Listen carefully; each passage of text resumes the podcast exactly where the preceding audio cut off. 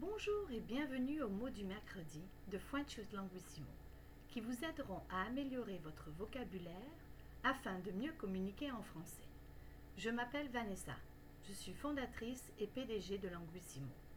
Aujourd'hui, je vais couvrir la différence entre dans et en, suite à une demande spéciale. Dans veut dire en. Dans s'utilise avec les mots de durée comme seconde, minute, jour, semaine, mois, an, année, dans un sens futur. Par exemple, nous partons dans 3 secondes, minutes, heures, jours, semaines, mois, an. We're leaving in 3 seconds, minutes, hours, days, weeks, months, years.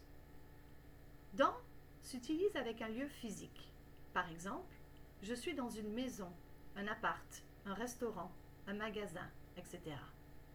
I'm in a house, an apartment, a restaurant, a store, etc. Je suis dans la chambre, le salon, les toilettes.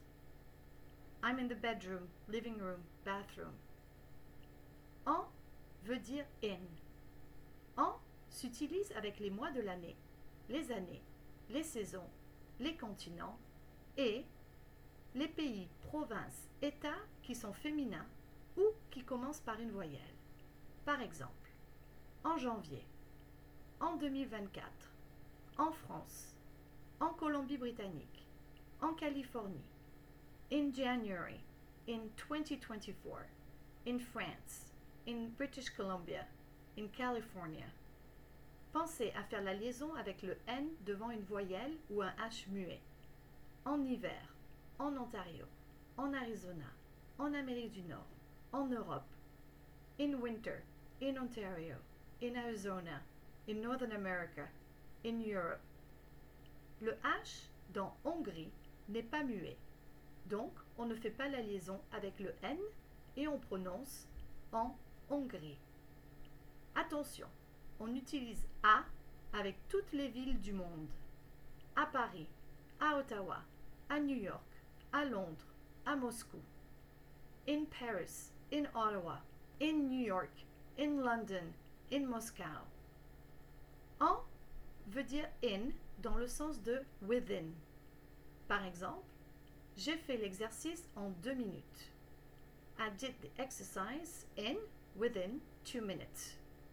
Cela veut dire que j'ai mis deux minutes pour faire l'exercice.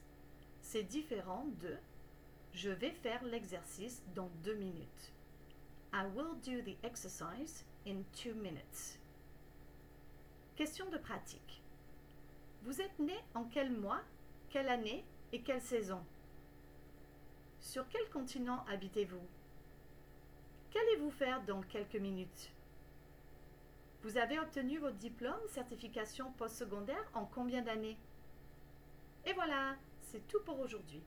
J'espère que ce podcast vous a plu. Abonnez-vous à French with Languissimo, pratiquez et prenez soin de vous. Bon mercredi